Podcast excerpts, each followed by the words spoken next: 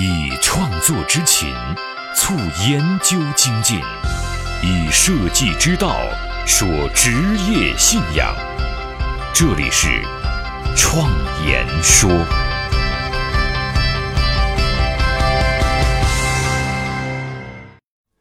大家好，我是主持人张子健。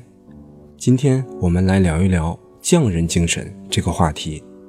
很早以前啊，我在给别人递名片的时候，人家一看我们研究所的 logo，就会问这是什么意思。每次呢，我都会津津乐道地跟他讲这个 logo 的来源，它是来源于一个“匠”字，因为我们觉得自己是匠人，是手艺人。无论从工作的方式还是工作的形式来看，设计师。都应该称之为是手艺人。过去日本的设计师呢叫艺匠，后来我们揣摩啊，他应该指的是巧妙的构思并运用到手艺上的专业人。艺匠这个词啊，不单单出现在日本的历史，实际上在中国的历史上也出现过这样的词。我们一直对外宣称自己是手艺人，是匠人，有人就不理解，说我们不应该自贬身价呀。实际上，匠人这个行业啊，一直受到不公正的待遇。匠人的思想啊，源于墨家，在秦朝的时候就被边缘化，之后的朝代当中也是一直被压制着的。可以说，在秦朝以后的中国大陆就很难找到匠人文化和匠人精神了。墨家匠人的兼爱、非攻、尚贤、尚同。天志、明轨、节用、非乐、非命等等精神内核，在意义经济下，对我们啊有很强的指导意义和现实作用。过后呢，我们会详细的去聊这个问题。同时啊，通过研究，我们发现匠人精神实质与日本的武士道精神啊有一定联系。在对大量的日本的史料进行分析和论证的前提之下。我们得到了一个墨家匠人文化的发展脉络。秦朝在一统六国以后啊，他认为带有军事特征和民主思想特征的墨家对其统治是有一定威胁的，逐渐的对墨家进行迫害。部分墨家的信徒啊不堪忍受这种痛苦，而逃到了朝鲜半岛和日本群岛。去往日本的一支啊，在山背国的葛野郡。和纪伊郡，以及河内国的赞良郡定居。由于墨家匠人以科学技术建厂，为当地人啊传授土木建设、养蚕、织机啊等技术，受到了当地人的好评和敬仰。之后啊，这些人以秦为姓，广泛的融入到了当时日本的政治、经济和文化以及艺术各个领域当中。至今，秦通日语的姓波田。这个姓啊，在日本的社会当中仍然有保留。大家看到像这样的姓，就知道原来是我们的匠人同胞了。改变命运的设计力量，相伴一生的职业信仰，启迪思想的心灵碰撞，坚定清晰的幸福方向。请与我一起。设计信仰。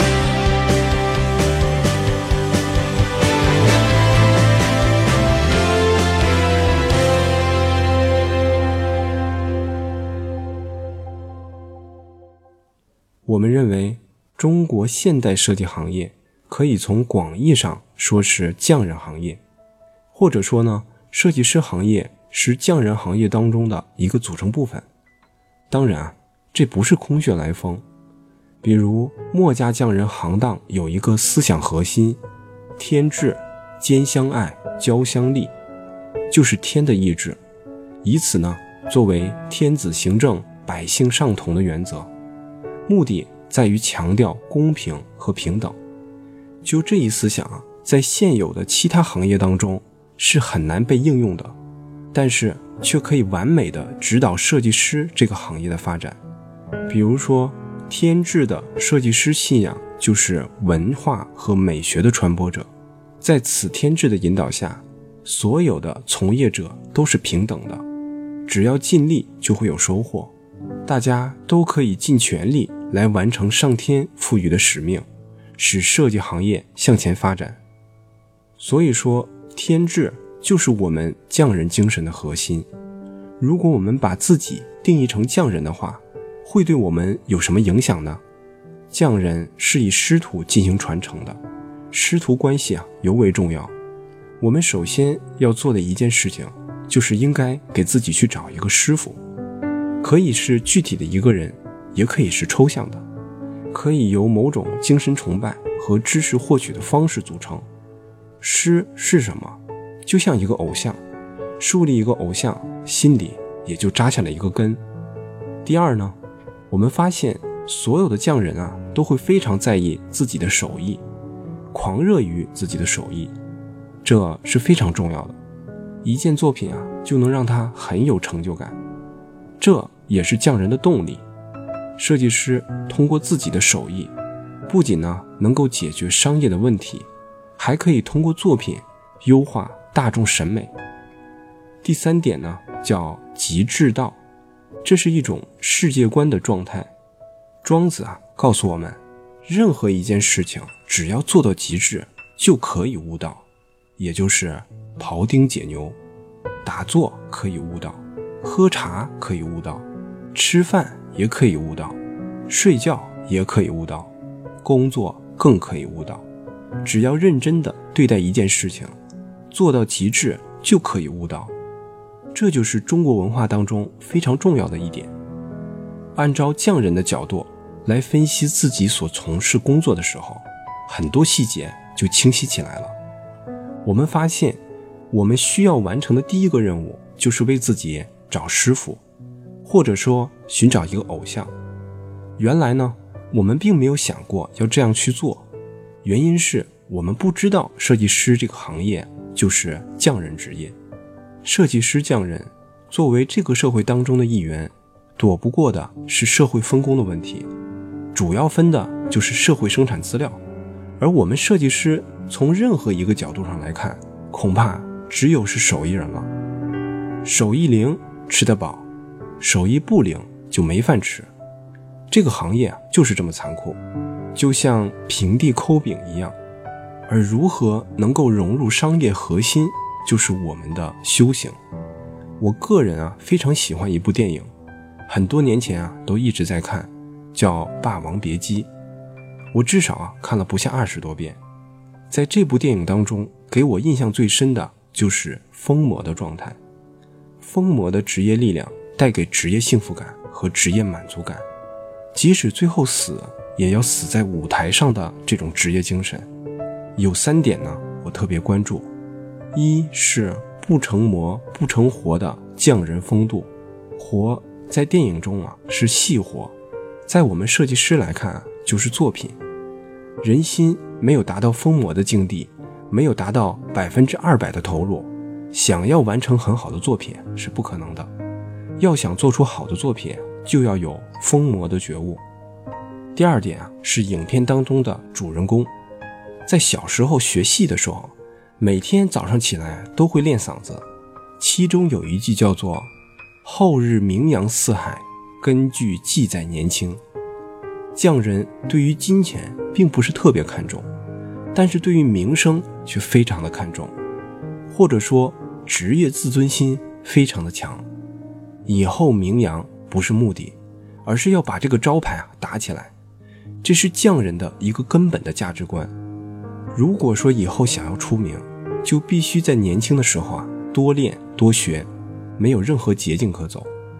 第三点啊就是少一个时辰。也不是一辈子，在影片当中，张国荣所扮演的角色是非常执拗的，所谓的戏疯子，一根筋呢就想把戏演好。匠人啊就是最好的设计师，我们都是一根筋，认准的一条路，直到死啊也一直往前走下去。无论是否成功，我们都没有任何疑惑，只有满足。很早之前啊，我看过一个小短片。里面采访了一个卖馄饨的人，他说的最后一句话让我很感动。他说：“我也没有想太多，只是想把每一碗馄饨都做好。”这就是匠人精神。我们说设计师是匠人，正是想强调这种精神。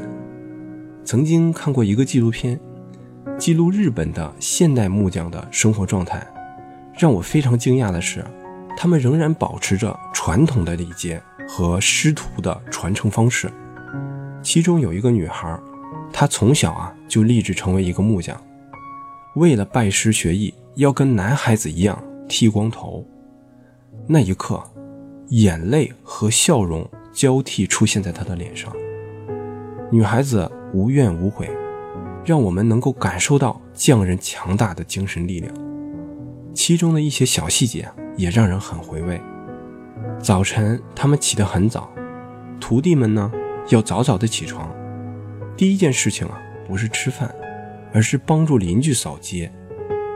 当初那个女孩去做木匠的原因，就是因为他的父亲是个木匠，他从小啊就看见木匠，觉得做木匠是一件很酷的事情，他愿意把自己的职业生命交到很酷的这件事情当中去完成，非常发人深省。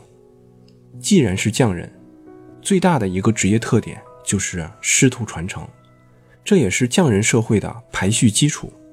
这一点啊，在日本有很好的传承和发展，在世界的其他地方似乎都很难看到。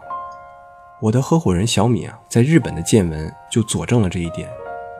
比如说，日本的演艺圈，他们也有师徒传承和礼教的排序，而日本的学校和公司当中也有长幼的排序。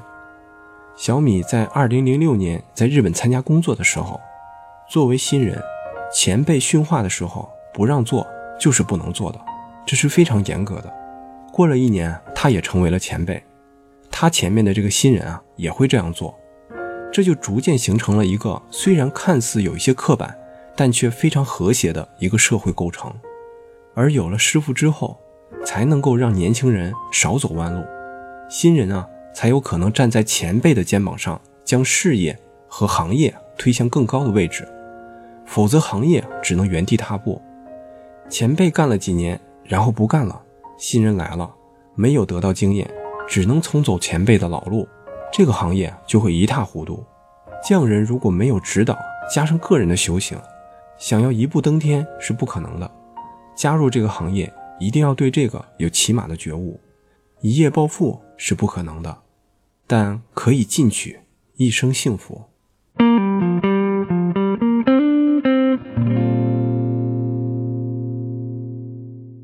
其实啊，在以前，中国的匠人行业一直是具有严格的师出传承关系的，只是近代几百年的政治变迁导致了很多行业无法传承至今。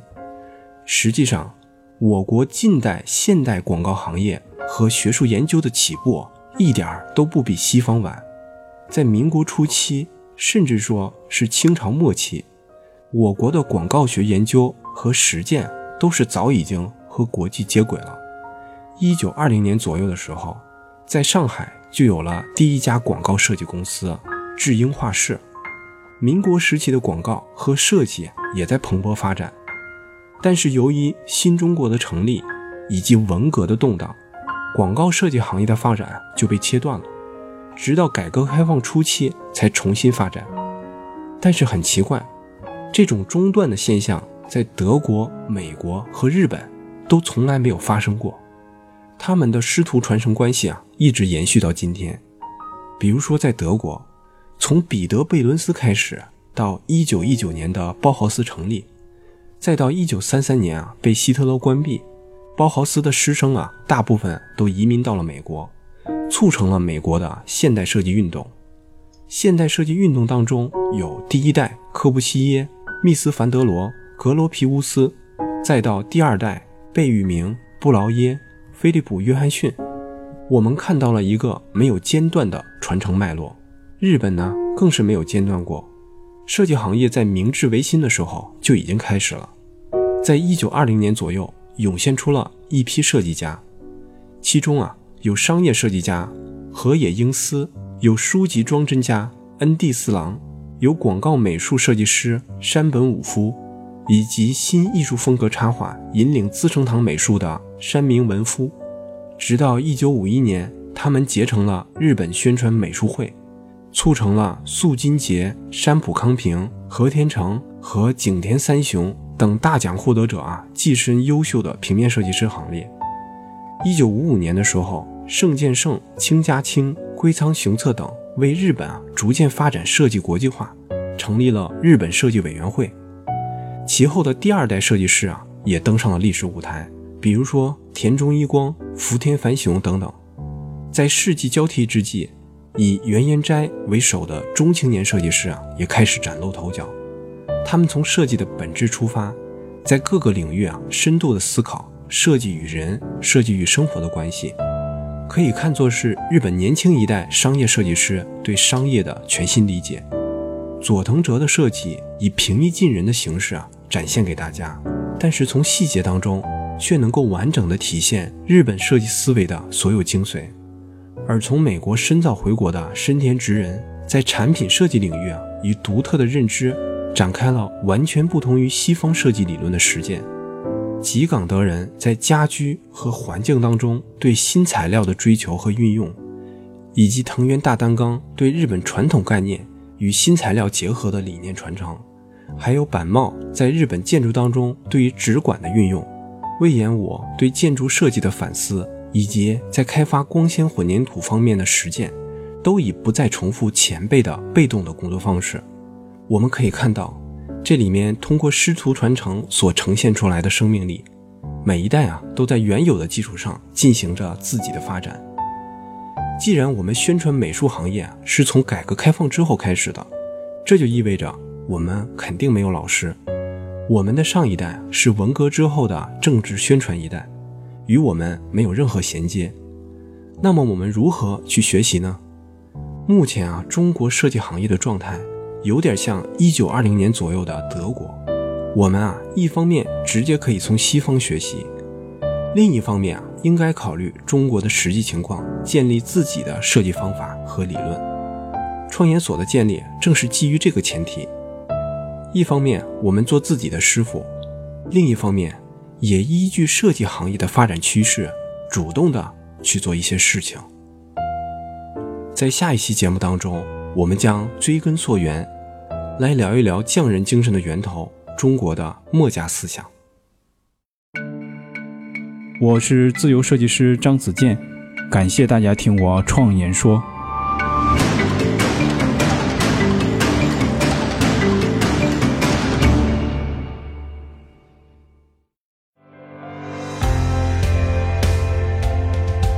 所见的现实，转瞬之间。